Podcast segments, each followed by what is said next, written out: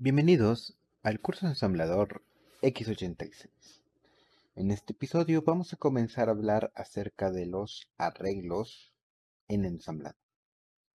Nosotros estamos acostumbrados que en los lenguajes de alto nivel directamente nos plantee una estructura o un esquema con el cual poder trabajar de forma directa con los arreglos. Por ejemplo, en el caso de Java, lo que nosotros haríamos para definir un arreglo sería primeramente colocar el tipo de dato que serán almacenados en el arreglo, por ejemplo, string, seguido de corchetes cuadrados de apertura y cierre, seguido del nombre de nuestro arreglo. Por ejemplo, datos, seguido de un igual y posteriormente mediante una llave que abre y una llave que cierra, nos permite delimitar el cuerpo de nuestro arreglo, colocar directamente los elementos que contendrá. Como previamente habíamos indicado que contendríamos únicamente datos de tipo string, entonces estaríamos colocando, por ejemplo, tendríamos comillas dobles que delimitarían este valor, un 4 y así como string, seguido de una coma seguido de otro valor de tipo string, el string 23, seguido de una coma, seguido de el string 11, seguido de una coma, seguido de un string con un 9. Ok, y ya con esto directamente ya tendríamos nuestro arreglo con strings. Y si yo quisiera visualizar estos datos en pantalla, yo tendría que utilizar la instrucción de impresión system.out.println en Java y directamente pasar a esta función el nombre de mi arreglo y entre corchetes cuadrados colocar la posición del dato que yo quiero recuperar. Por ejemplo, si yo quisiera mostrar el primer elemento, yo tendría que colocar datos entre corchetes cuadrados un 0 indicando precisamente que quiero acceder a la posición 0 de mi arreglo. Consistentemente con el resto de elementos yo colocaría un 1, un 2, un 3, conforme yo vaya recorriendo precisamente este arreglo. Ahora, de nueva cuenta menciono que todo este conjunto de elementos son los que nos está proporcionando precisamente nuestro lenguaje de programación mediante el compilador. Por lo tanto, el compilador ya está haciendo muchas cosas por nosotros. En lo que respecta a reservar la cantidad de memoria, colocar los valores y luego recuperarlos. Ya no nos estamos preocupando con qué dirección de memoria tiene, cuántos, cuántos bits está ocupando cada posición, y tampoco no nos preocupa cómo es que accedemos a cada uno de estos datos. Sin embargo, si nosotros queremos replicar el mismo comportamiento en el ensamblador, habrá que tomar en cuenta todos estos detalles ahora. En ensamblador vamos a recurrir al hecho de que la etiqueta de las direcciones de memoria hacen referencia al primer dato que se encuentra en esa etiqueta. Y posteriormente lo que ocurre es que se puede manipular esa dirección utilizando operaciones aritméticas. Por ejemplo, si yo tengo una etiqueta que se llama MSG, que contiene el mensaje hola, el primer carácter, el primer dato, que será el código ASCII de la letra del carácter H, estará siendo referido por la misma el nombre de la etiqueta, que será MSG. Si yo quisiera acceder al siguiente carácter, yo estaría utilizando entonces el mismo valor de la etiqueta, pero le incrementaría a ese dato un 1, porque estaría un byte adelante. Claro, siempre cuando nosotros estemos almacenando estos caracteres en un byte, porque si fueran en 2 bytes, entonces estaríamos haciendo el incremento de 2 en 2 y así sucesivamente. De tal manera que al incrementar la dirección de memoria en 1, en el ejemplo que estamos proponiendo, entonces estaríamos accediendo al código ASCII del carácter O y así sucesivamente. Entonces vamos a nuestro editor de código. Les escribo sección. Ah, claro, estoy olvidando guardar mi archivo lo voy a guardar con el nombre de arreglo. Punto ASL. Listo, ya está guardado. Y ahora voy a proceder a crear mi sección de datos. Escribo section.data. Ahora voy a crear mi etiqueta de memoria. Le voy a poner datos. Como cada uno de estos valores que voy a almacenar en esta etiqueta de memoria únicamente quiero que ocupen un byte para ser almacenados, voy a utilizar la directiva db. Y ahora voy a colocar directamente los valores que yo quiero almacenar. Entonces coloco entre comillas simples el valor 45 en como carácter. Ahora una coma seguida de un 23 en medio de un 23 colocado en medio de dos comillas simples seguido de, un, de una coma, comilla simple, dos unos, seguido de otra comilla simple, coma, de nueva cuenta dos comillas simples, en donde voy a almacenar en medio de estos símbolos un colocaré un 0 y un 9. Esto porque vamos a mostrar los bytes almacenados en esta ubicación de memoria de 2 en 2. Después de eso tengo que calcular cuántos bytes son los que voy a imprimir. Claro está que en este punto uno puede decir, bueno, tienes cuatro datos de dos dígitos cada uno, claramente son ocho, pero si más adelante yo quisiera agregar más elementos, tendría yo que recalcularlo de nueva cuenta e ir este, modificando este valor dentro del código. Entonces, para evitar el tener que escribir de más, voy a preferir que el mismo código ensamblador calcule este valor y que se haya automático. Le voy a poner por nombre a mi constante len. Escribo EQU espacio y ahora hago la resta de la última dirección de memoria de la etiqueta datos menos la primera dirección de memoria de esta etiqueta que, que es igual al nombre de la etiqueta.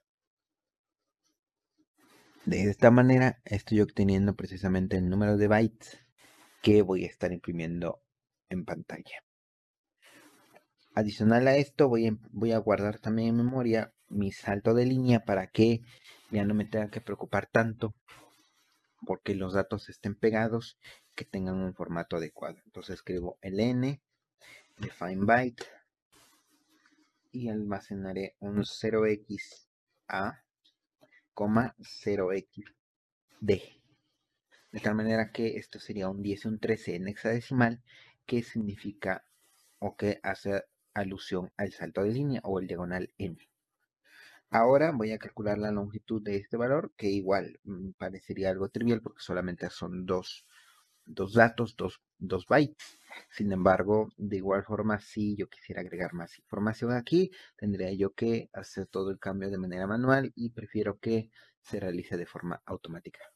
Escribo EQ, length ln espacio eq espacio símbolo de peso menos ln que es el nombre de la etiqueta y con esto ya estaría yo obteniendo la longitud en bytes ahora voy a crear mi segmento de código. Escribo entonces sección espacio punto text. Escribo ahora la directiva global. Espacio guion bajo start. Después voy yo la etiqueta guion bajo start, dos puntos.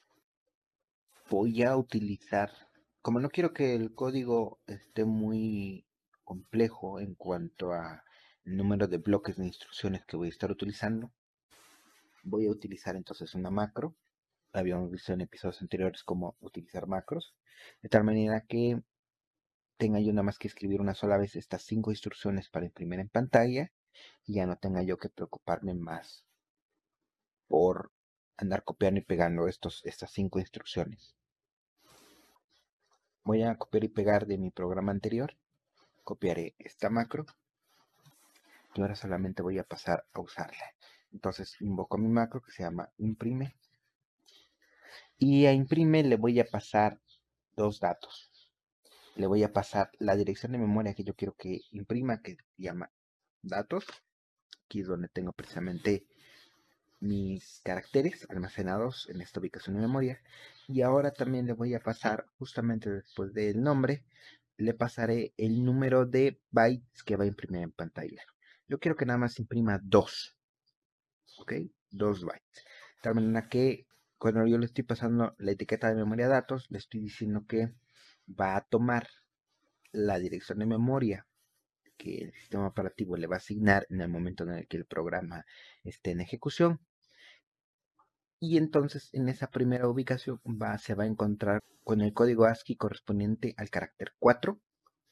Y cuando yo le diga que imprima 2 bytes a partir de esta posición, entonces me va a imprimir el carácter 4 seguido del carácter 5 que es el que nosotros almacenamos precisamente en la memoria al momento de declarar nuestra etiqueta datos. Por lo tanto, una vez que se hayan impreso estos dos caracteres, ahora le voy a decir que imprima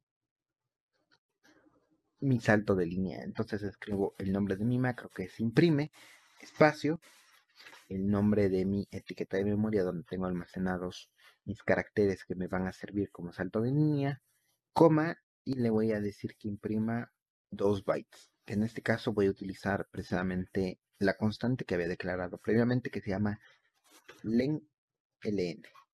Perfecto. Y ahora, por el momento solamente quiero imprimir estos dos valores y ver si efectivamente la idea que yo tengo, la lógica de funcionamiento de mi programa es el correcto. Así que solamente voy a colocar las instrucciones que sirvan para indicarle al sistema operativo que el programa terminó con éxito. Entonces escribo move eax, 1, enter, move ebx, 0 y la llamada interrupción software, que será int 0x80. Me voy a mi terminal y ensamblo. Utilizo la instrucción en la terminal NAS espacio menos F espacio ELF seguido de un espacio y el nombre de mi archivo, que en este caso es arreglo.asm. Doy enter y de esta manera ya he creado mi archivo objeto que se llama arreglo.o y ahora voy a pasar al proceso de ligado ld espacio menos m espacio lf guion bajo i386 espacio menos o y ahora le voy a dar el nombre de mi ejecutable el cual será arreglo sin extensión. Espacio y ahora le doy el nombre de mi archivo objeto que es arreglo.o. Doy enter y ya he creado entonces mi archivo ejecutable. Para ejecutar mi archivo voy a utilizar punto diagonal nombre de mi archivo que es arreglo. Presiono enter y puedo yo darme cuenta de que efectivamente se ha impreso en la pantalla el carácter 4 y el carácter 5. Ahora, lo que tendré que hacer para imprimir los siguientes dos caracteres en pantalla que corresponderían al siguiente dato de mi arreglo sería incrementar en 2 la dirección de memoria llamada datos.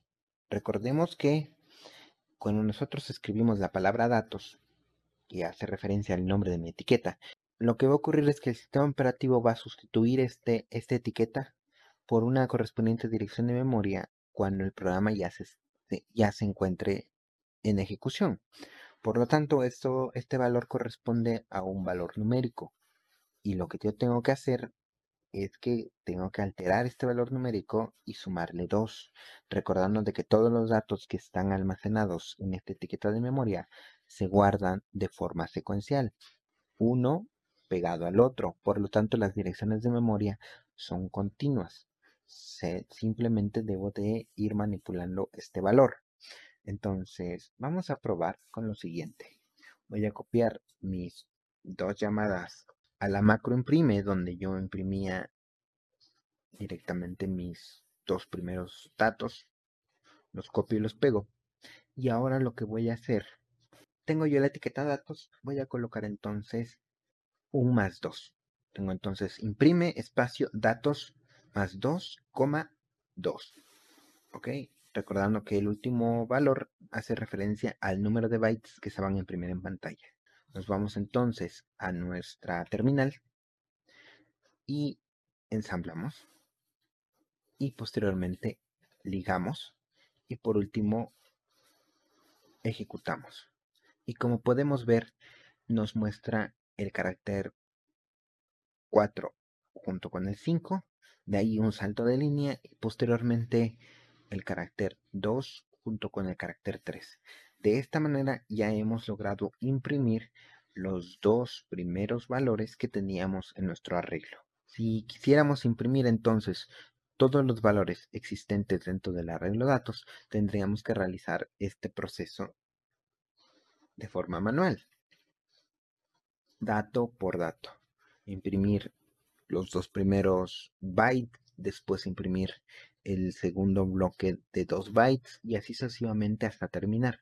Este sigue siendo un proceso ligeramente tedioso porque yo tengo que copiar y pegar las dos mismas instrucciones e ir incrementando de dos en dos al momento de hacer referencia a la dirección de memoria a imprimir.